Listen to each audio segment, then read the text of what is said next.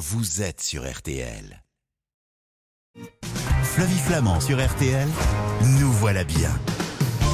Nous sommes sensibles à l'impact de nos achats sur notre santé et sur l'environnement. Mais au rayon des cosmétiques, les ingrédients douteux sont encore trop présents. Alors quelles sont les crèmes, les shampoings, gel douche et déodorants les plus vertueux et lesquels sont à éviter surtout C'est l'enquête de la semaine? Détox, digestion, anxiété, sommeil, les tisanes sont, paraît-il, une réponse douce et réconfortante aux petits mots du quotidien. Mais quelles sont les vertus du thym, du pissenlit, de la verveine, de la camomille? Où acheter ces infusions et surtout sont-elles vraiment efficaces? C'est la question de la semaine. Et puis le mois de janvier, c'est celui de la galette des rois. Célébrée chaque année le 6 janvier, l'épiphanie marque le début des festivités. À la frangipane, au beurre, à la compote de pommes. Ce week-end, on mange de la galette et nos fesses lui diront merci. Et comme on aime se régaler sans se ruiner, ben, nous allons apprendre aussi à la faire nous-mêmes. Ce sont les recettes de la semaine.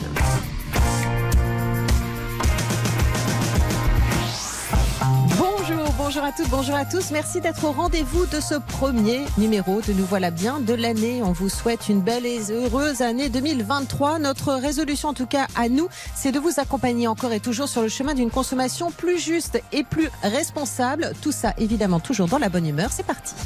Nous voilà bien sur RTL avec Flavie Flamand. J'ai la peau douce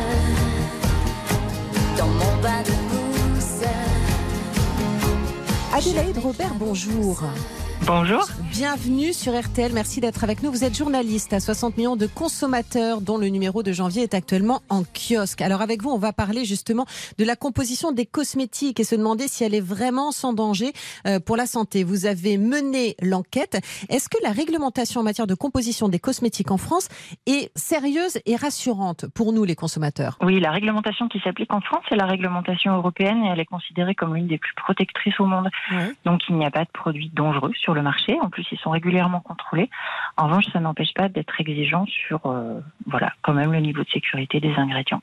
Mais est-ce que le fait qu'une crème ou un gel douche soit d'origine naturelle ou issu de l'agriculture biologique induit qu'il est forcément sans effet néfaste pour la santé? Par exemple, moi je me tourne toujours vers le bio, mais est-ce que c'est une bonne idée? Globalement, le bio, par exemple, en tout cas dans notre panel, c'est clair que le score pour la santé et l'environnement sort plutôt en tête. Ce sont plutôt des produits qui sont bons, mais il y a quand même un raccourci à ne pas faire entre naturel, bio et bon pour la santé, parce qu'on peut très bien avoir des ingrédients naturels ou bio qui sont allergisants, irritants, voire euh, suspectés d'être perturbateurs endocriniens. Donc c'est pas une règle. Et typiquement, nous, on a le cas d'une crème Garnier bio hydratante hein, qui Mhm. cumule pas mal d'ingrédients sensibilisants, avec même un ingrédient suspecté d'être perturbateur endocrinien et qui du coup se retrouve assez mal classé dans le, dans le panel. D'accord. Les marques distributeurs, elles sont à éviter pour les cosmétiques ou au contraire, euh, c'est plutôt un bon plan? Alors c'est un bon plan en général pour le prix et du point de vue de la composition, parce que nous on n'a pas évalué la performance, il y en a quand même pas mal qui font jeu égal avec des marques de parapharmacie ou de parfumerie, voire il y en a qui sont en tête meilleures. Et justement, toujours sur les crèmes hydratantes, les deux produits de tête sont des produits distributeurs, Carrefour et Leclerc. D'accord. Le prix de la crème ou du déo, c'est un gage de, de qualité parce qu'on voit un peu de tout quand même. hein. C'est pas un gage de qualité, ça l'est très rarement dans les Mm. panels euh, qu'on peut faire sur n'importe quel type de produit. Et donc c'est vrai aussi pour les cosmétiques. Là, on a par exemple une crème clinique qui est dans le rouge en termes de score santé-environnement, alors que c'est la plus chère du panel. D'accord. Les critères d'évaluation des cosmétiques auxquels euh, se fier lorsqu'on achète des cosmétiques, c'est le, le Cosmétoscore? L'Institut national de la consommation a développé effectivement ce score qu'il a appelé le Cosmétoscore, qui est le premier score qui associe l'impact à la fois sur la santé et l'environnement des ingrédients, qui sont déclarés sur l'étiquette, en tenant compte de leur importance dans la composition et des effets cumulatifs. Mais c'est pas comme le Nutri-Score pour l'alimentaire, ça n'a pas été adopté, donc ça figure pas sur l'emballage.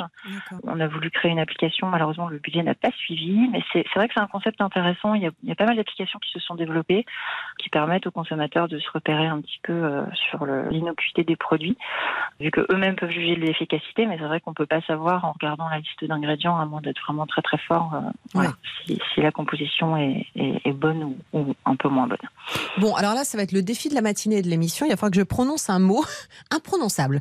C'est quoi le phénoxyéthanol?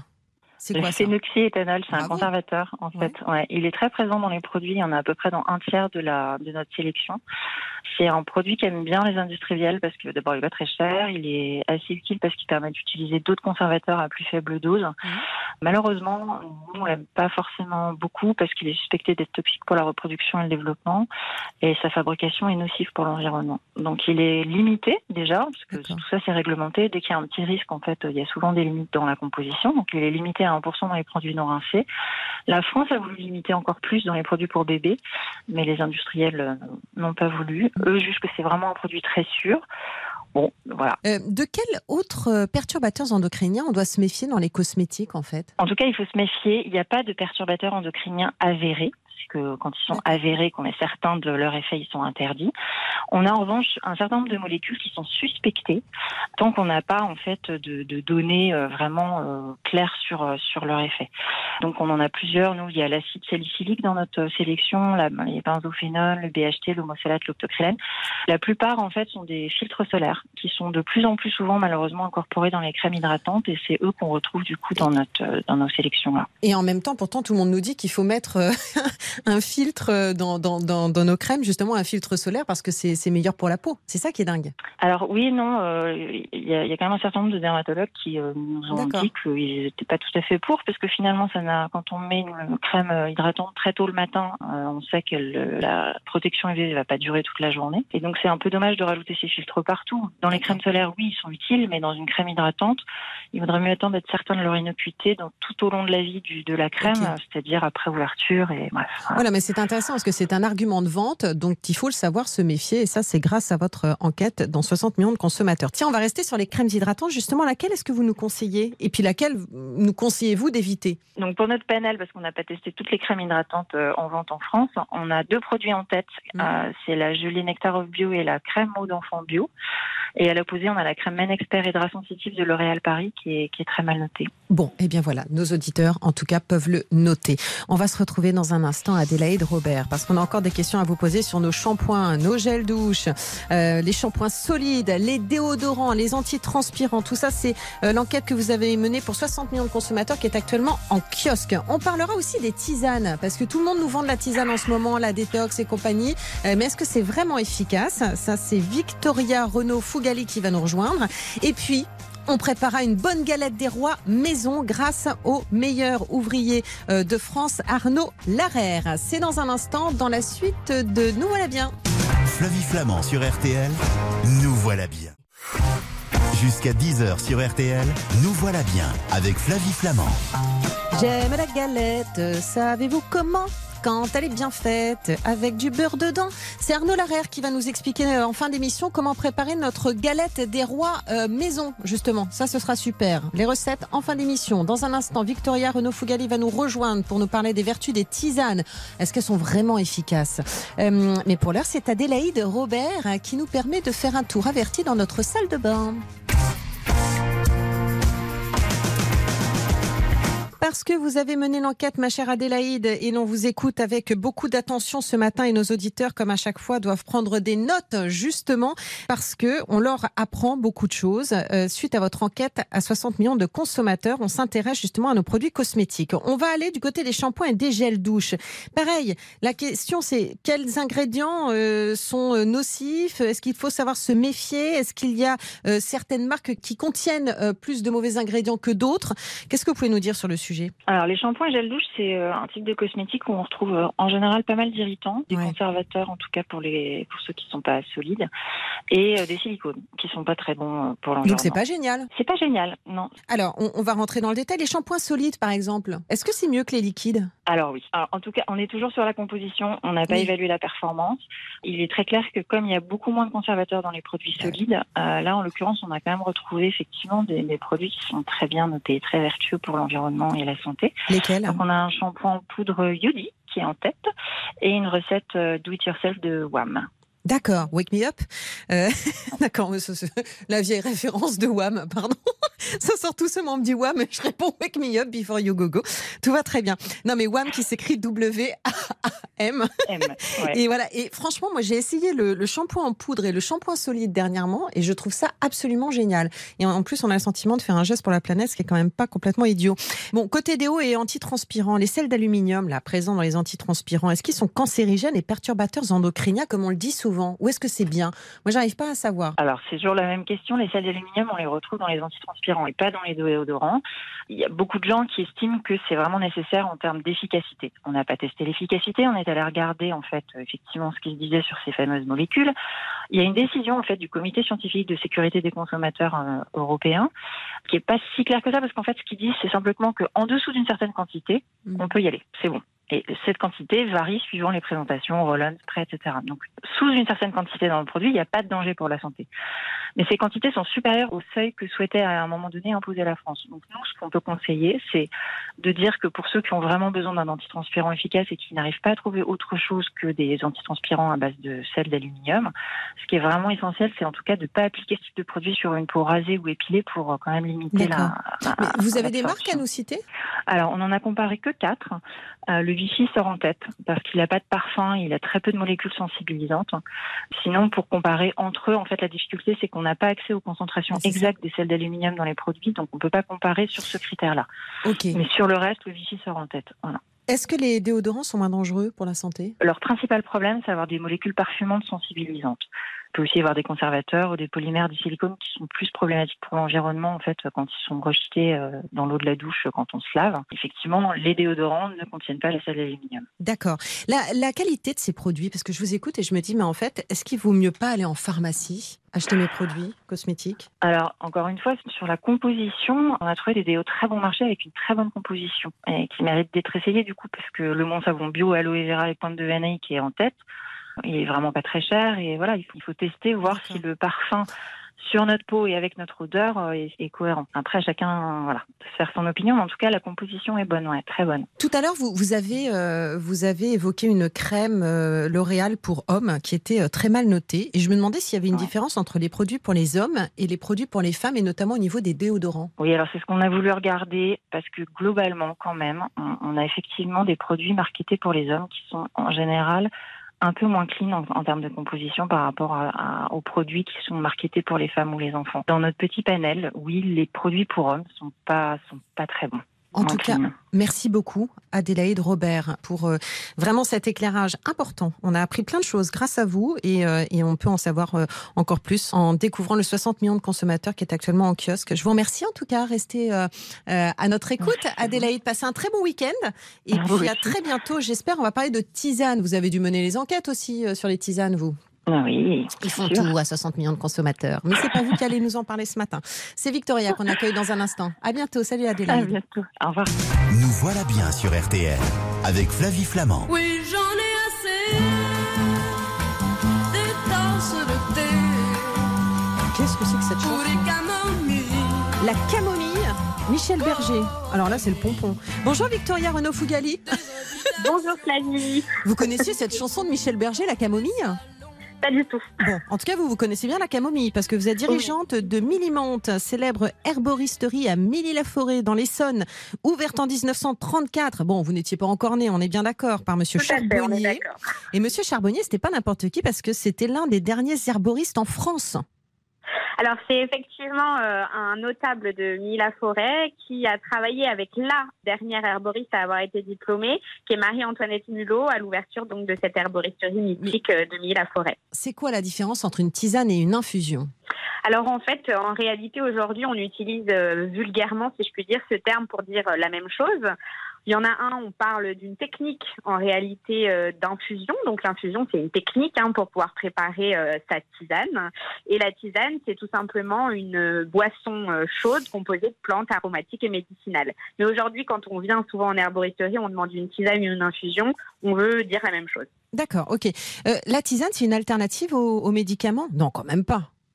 Non, euh, l'arboristerie, elle n'a vraiment pas pour vocation Voilà. de se substituer au, au traitement. Euh, dans les vraies herboristeries, c'est toujours ce qu'on prône. Voilà. On dit qu'on est là pour important. soulager, euh, soulager des troubles, soulager des symptômes, euh, en association ou non d'ailleurs avec des traitements allopathiques, mais on n'est pas là pour se substituer au médecin, euh, ni euh, dire aux clients arrêtez votre traitement, prenez des plantes. Non, non, c'est, on Voilà. n'est pas, on pas là important. pour ça. C'est voilà, Tout mais à c'est fait. hyper important de le dire et de le préciser. On va se retrouver dans un instant parce que du coup, on va bien écouter vos connaissances en matière euh, donc de tisane, les vertus euh, de ces boissons euh, qui font de toute façon, quoi qu'il arrive, ça peut pas faire de mal la tisane. On est bien d'accord? Non, ça peut. ça- alors, ça ne peut pas faire Bon. de mal. Attention, voilà, on en parlera, mais en tout cas, dans la majeure partie du temps, ça fait du bien. Très bien. Bon, Victoria, elle prend les, les choses en main, c'est parfait. Et puis après, on ira bien manger avec du bon beurre. Ça va être trop bon, ça, parce qu'on s'est dit, ouais, on va faire un dry January, on va pas manger au mois de janvier et tout. Eh ben, pas du tout. Allez, on parlera des bonnes galettes des rois maison. À tout de suite. Nous voilà bien sur RTL avec Flavie Flamand. Nous voilà bien sur RTL. Avec Flavie Flamand. Vous prendrez bien une petite infusion On en parle tout de suite avec euh, Victoria Renaud Fougali avant d'aller manger des galettes avec Arnaud Larère. À tout de suite. Ah là là, Victoria, vous êtes dirigeante des herboristeries Millimante. Et justement, est-ce qu'il faut que j'achète forcément ma tisane dans une herboristerie ou est-ce que je peux l'acheter dans un magasin bio ou dans un supermarché? Alors c'est vrai qu'aujourd'hui la tisane s'est euh, démocratisée. On a dépoussiéré euh, cette boisson euh, qu'on réservait avant aux grands-mères et on les trouve de plus en plus partout. Alors il y a deux écoles. Effectivement, on peut acheter de très bonnes tisanes dans des supermarchés ou dans des magasins bio. Maintenant, ça dépend ce qu'on recherche. Si on veut vraiment une infusion avec des vertus thérapeutiques, quelque chose de personnalisé Mm. pour pouvoir soulager quelques symptômes, l'herboristerie va être plus spécifique, plus spécialisée, plus personnalisée qu'une infusion euh, ou une tisane qu'on peut trouver un petit peu partout. Puis après, sur la qualité aussi du produit. C'est vrai qu'en herboristerie, on va sélectionner nos producteurs, on va sélectionner nos plantes, donc on va être sûr d'avoir les bonnes parties de plantes, les belles plantes. Souvent, effectivement, en supermarché, on peut retrouver de la poudre de plantes selon Mm. certaines marques, et il y a quand même moins d'efficacité, c'est moins qualitatif qu'une vraie, une vraie feuille ou une vraie fleur. Et parfois des cochonneries aussi dans les sachets. Il y a eu des Oui. études qui ont été faites. hein. Euh, On sait très bien qu'on a effectivement une sorte de poudre de plante avec euh, d'autres trucs qui sont pas terribles. Euh, vous savez, moi, quand, quand, quand je vais au magasin bio, je me rends compte qu'il y a de plus en plus de propositions. Parfois, d'ailleurs, les magasins bio travaillent directement avec euh, des herboristes et on peut les prendre en vrac. C'est bien ça ou pas?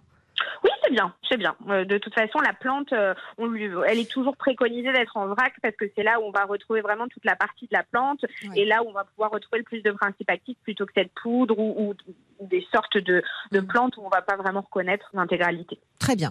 Euh, quelle partie des plantes d'ailleurs sont utilisées pour faire des tisanes? C'est la fleur? Alors, on peut utiliser euh, toute la partie de la plante en fonction de la plante utilisée. On peut utiliser parfois la racine, on peut utiliser la fleur, on peut utiliser la feuille. On peut appeler aussi ce qu'on appelle en herboristerie la partie aérienne, c'est-à-dire feuille, fleur et une partie de la tige. Voilà, ça va vraiment dépendre de la, de la plante qu'on utilise. Par exemple, le pissenlit, on peut utiliser à la fois ses racines comme ses feuilles pour deux utilisations différentes. D'accord. Euh, Est-ce qu'il faut mettre beaucoup de plantes quand on prend en vrac euh, pour euh, faire une infusion? Je suis toujours perdue, je suis sûre que j'en mets trop.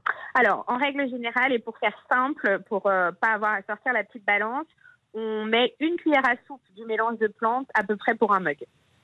Ok. Oui, donc euh, quand on fait une théière, euh, faut, faut, faut, faut bien, bien bourrer le truc, quoi. Oui, finalement, si vous faites une théière de 750 millilitres, à peu Non, mais près, ça. euh, d'accord. trois cuillères à soupe. Ah bah, Exactement. pas trop, alors. Ok. Je peux mélanger plusieurs plantes? Pour le fun Oui. C'est bien Oui, oui, tout à fait. C'est encore mieux parce que les plantes, elles marchent en synergie et c'est toujours plus intéressant de les mélanger entre elles qu'elles se potentialisent les unes avec les autres. Et là, on arrive à avoir un mélange euh, avec un peu plus d'efficacité, tout à fait. D'accord. J'ai j'ai aussi entendu dire que quand on mettait de l'eau bouillante, on pouvait, euh, comment dire, brûler la, la plante, c'est vrai? Alors, si on veut être vraiment pointilleux, on s'achète une super théière euh, qui fait les températures et ça, c'est parfait. Si on n'y arrive pas, on fait effectivement juste frémir son eau Ah. à peu près 90 degrés et là, on a une eau parfaite pour une infusion. Bon, dernière question avant de rentrer dans le détail. Euh, on laisse infuser combien de temps? Alors, une vraie infusion, on laisse infuser entre 7 et 10 minutes. D'accord, 7 et 10 minutes, c'est pas mal. Bon, allez, on rentre dans le détail. On va parler d'une chose que j'adore aborder euh, pour les fidèles euh, de Nous Voilà Bien. Ce sera la première fois que je le ferai en 2023. Quelle infusion pour la digestion, les ballonnements et l'aérophagie Alors ça, c'est un problème qu'on rencontre assez régulièrement en herboristerie. Et euh, nous, chez Minimante, on a une plante star, on la cultive dans notre commune de Milly-la-Forêt, c'est la menthe poivrée. C'est donc l'une des plantes les plus digestives. Donc, on fait un petit mélange avec de la menthe poivrée, qu'on va associer avec de la mélisse pour son effet antispasmodique. Et on rajoute quelques plantes carminatives qui vont venir absorber tout ce qui est gaz et air bloqué dans les intestins, tels que anis et fenouil. C'est bien. Là, on a le petit combo gagnant pour la digestion et les ballonnements. Bon, si je veux calmer mon stress et si je veux bien dormir. Alors ça, le stress et le sommeil, c'est une grande, grande question. J'avais envie de vous dire, si, si on, est vrai, on rentre vraiment dans le détail, que ça va vraiment dépendre de la problématique que vous rencontrez. Ça va dépendre si c'est une problématique d'endormissement, si c'est une problématique de réveil nocturne, si c'est passager. Ah, c'est à ce point sur mesure, en fait, euh, Victoria? Alors l'herboristerie, vraiment, euh, aujourd'hui, euh, l'intérêt d'avoir des herboristeries encore de nos jours et d'en voir de plus en plus, c'est d'avoir des professionnels qui sont à l'intérieur, qui peuvent vraiment conseiller le client et avoir une personnalisation complète de la réponse. D'accord. Donc oui, l'intérêt, c'est de pas vous vendre la tisane euh, classique que vous allez pouvoir trouver partout, où on va retrouver bien sûr ces plantes classiques type valériane, passiflore, camomille. Voilà, ça c'est les plantes, on va dire, le plus classique. Maintenant, quand on veut rentrer vraiment dans un conseil euh, pertinent et avoir de vrais résultats, il faut adapter un petit peu notre proposition en fonction du client. D'accord, donc là c'est vraiment du sur-mesure. Quand il s'agit du sommeil, il faut aller voir carrément notre euh, herboriste et lui expliquer la qualité de notre sommeil pour qu'il puisse faire euh, quelque chose d'adapté. Bien sûr, et puis vos antécédents aussi, si vous prenez des somnifères ou des anxiolytiques, s'il y a un traitement allopathique qui est, qui est combiné, les plantes ne pourront pas avoir le même résultat. D'accord, ok. Euh, tiens, à propos de la camomille, j'ai entendu dire qu'on pouvait prendre, alors vous allez me dire que je suis peut-être folle, un bain de camomille. C'est vrai ou pas? Justement que ça avait des vertus relaxantes et qu'on pouvait prendre un bain avant d'aller dormir. Mais vous n'êtes pas du tout folle, Flavie. Un bon ah. bain de camomille. C'est so glamour. Ah voilà, c'est sur glamour, exactement. Et puis euh, voilà, alors bien évidemment, euh, l'efficacité n'est pas aussi importante qu'en interne, mais par contre, pour se détendre, c'est vraiment super. Et vous pouvez totalement vous faire des bains avec des fleurs, euh, des boutons d'oranger, de la lavande, voilà, pour détendre les muscles, les membres, c'est assez agréable. D'accord. Les infections urinaires, ça c'est une question qui revient souvent. Tout à fait, on la retrouve effectivement souvent. Alors là, il va falloir utiliser des plantes qui vont désinfecter les voies urinaires. On va mettre par exemple de l'ortie, du thym. Les deux plantes stars des infections urinaires, c'est la bruyère et la bustrole. Et on peut rajouter un petit peu de lavande pour le côté apaisant, parce que souvent l'infection urinaire peut faire des douleurs, donc ça va détendre. Les maux de gorge, si on a mal à la gorge là. Alors la plante star pour les maux de gorge, c'est la ronce. Oh bah pourtant, dis donc. bah non, mais c'est vrai. C'est fou, c'est pas la plante la plus sympathique. D'accord. Non, mais elle apaise les maux de gorge et on peut bien sûr l'associer au thym qui est une plante antiseptique et antibactérienne. Euh, si je veux soulager mon foie après les fêtes Alors, son foie, petit nettoyage de foie après les fêtes. Effectivement, euh, le fameux radis noir, les feuilles d'artichaut. Et puis, comme on est quand même sur deux plantes qui sont déjà très amères, on peut rajouter des choses un peu plus agréables comme l'hibiscus, mmh. qui draine le sucre. Donc, euh, ça peut effectivement faire nous aider un petit peu à l'élimination. Et puis, un peu de gingembre, ça rajoute un petit côté plus agréable à notre tisane déjà bien amère. Ouais, c'est super le gingembre. la fameuse tisane qui fait maigrir ça existe. Alors, la fameuse tisane qui fait maigrir. Parce qu'après, on va parler galette avec Arnaud, donc. Euh. Alors, une petite tisane avec la galette, ça se marie très très bien. Mais si on veut vraiment maigrir, il faut forcément accompagner sa tisane euh, d'un rééquilibrage alimentaire, sinon pas de miracle. Il existe cependant quand même des plantes qui vont avoir un effet diurétique, un effet brûle-graisse, la reine des prés en fait partie. Elle élimine vraiment les, déchets toxiques de l'organisme. Ou alors, par exemple, le maté. Le maté, c'est mm. une plante très intéressante parce que c'est brûleur de graisse. Mm. Et en plus, quand on fait des régimes, on fatigue. Et là, ça redonne un petit coup de boost car c'est riche en caféine. Dites-moi, Victoria, tout à l'heure, je vous dis de toute façon, ça peut pas être dangereux. Mais est-ce qu'il y a quand même certaines plantes qui présentent des contre-indications? Oh oui, il faut vraiment faire attention avec les plantes. Il faut faire attention à toutes les personnes qui ont des antécédents médicaux, notamment liés à la sphère hormonale ou cardiovasculaire. Ça, c'est très, très important. Nous, en herboristerie, la première chose qu'on demande à nos clients quand ils rentrent, c'est est-ce que vous avez des antécédents euh, médicaux et est-ce que vous prenez des traitements? Parce que les plantes ne sont pas anodines et elles peuvent avoir des interactions avec les médicaments ou alors carrément des, des interdictions euh, complètes. On pense à la sauge, par exemple, pour toutes les femmes qui ont eu un cancer du sein. Ça, c'est fortement déconseillé. Bon, eh bien, écoutez, merci pour tout ces informations. C'était très clair, très agréable de parler avec vous. Victoria Renaud Fougali, je rappelle que vous êtes dirigeante des herboristeries Millimante. Euh, et donc, euh, c'est à Milly-la-Forêt dans l'Essonne. C'était super intéressant. On a appris plein de trucs et notamment qu'il faut savoir être vigilant. Donc, ça, c'est bien. Euh, à très bientôt sur cette antenne. Merci beaucoup. Et vous restez à notre écoute parce que dans un instant, on va vous donner une recette de, de galettes des rois maison. Avec trop plaisir. bien. Allez, à tout de suite sur RTL. Flavie Flamand sur RTL, nous voilà bien. Nous voilà bien sur RTL avec Flavie Flamand. Comme les rois mages en Galilée, suivaient des yeux l'étoile.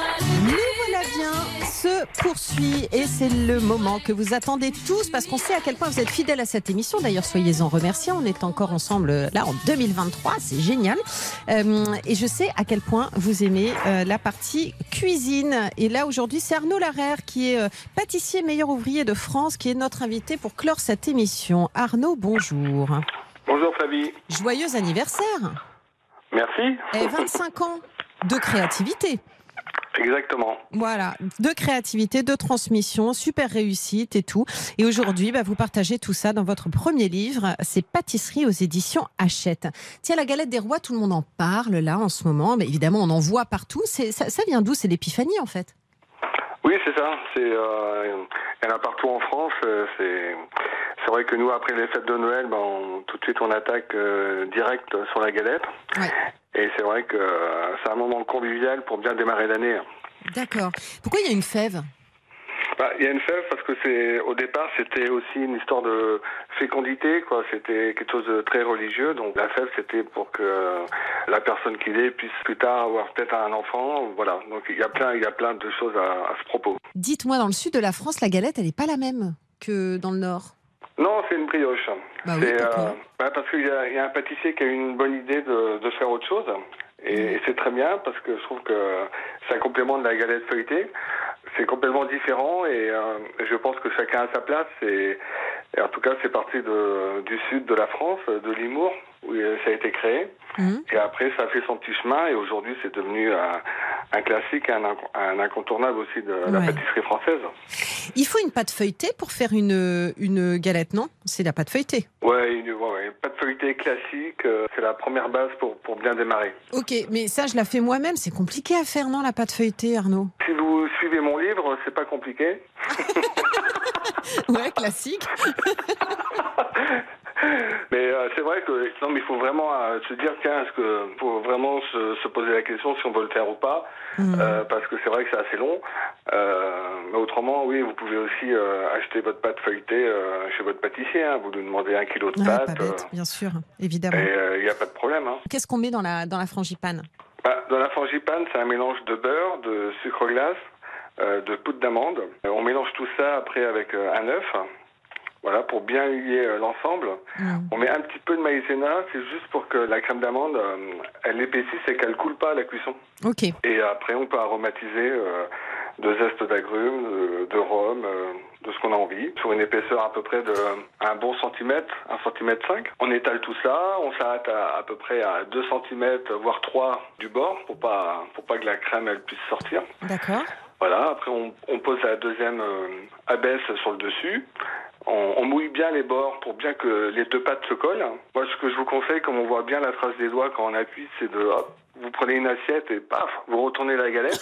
D'accord. Ça, ça fait un peu de sport. Et après, justement, la galette, elle est, elle est bien plate, là. Et après, euh, vous battez un œuf, euh, on appelle ça de la dorure. Mhm. Et après, avec un pinceau, hop, vous mettez une première couche qui va imbiber un peu la pâte. Et puis, vous attendez euh, à peu près 10-15 minutes. Et vous donnez un deuxième coup de pinceau. Et après, il n'y a plus qu'à décorer. D'accord. Ah bah justement, comment je la décore, ma galette? Je dirais le, le plus simple, c'est de prendre la pointe d'un couteau, euh, un petit couteau pointu.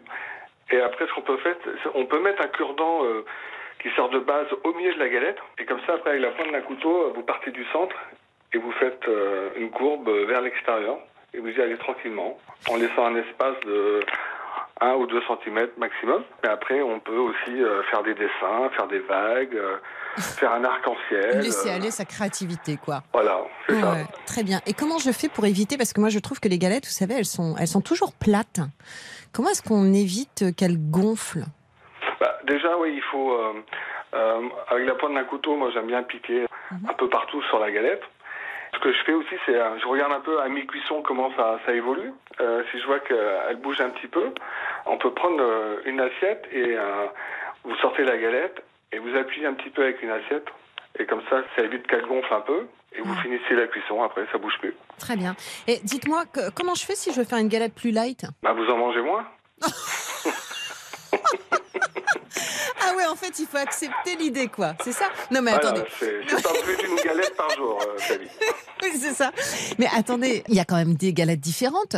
On peut, là, vous, vous venez de nous donner une recette, mais il y en a d'autres aussi. Tiens, par exemple, c'est quoi la galette Malaga qu'on est en train de dévorer en studio, que Julien Bonneau est en train de dévorer devant moi?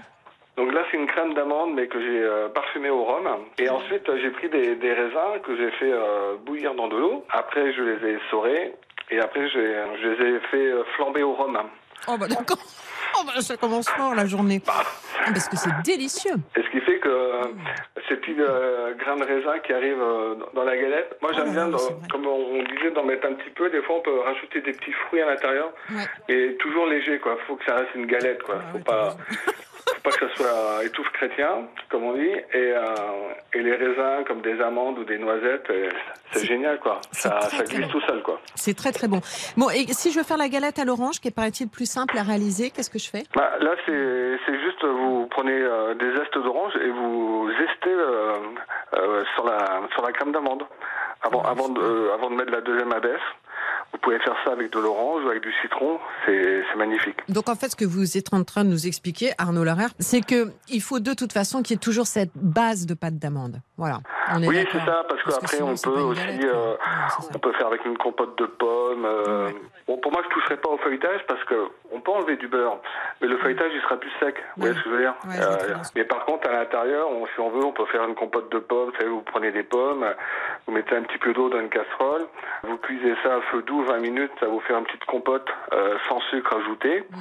Et après, vous pouvez aussi la rajouter euh, euh, au milieu de la galette. Voilà, c'est c'est aussi une autre façon de faire une galette. Qu'est-ce que je bois avec ça, avec modération Pour pas être chauvin, je dirais un cidre breton.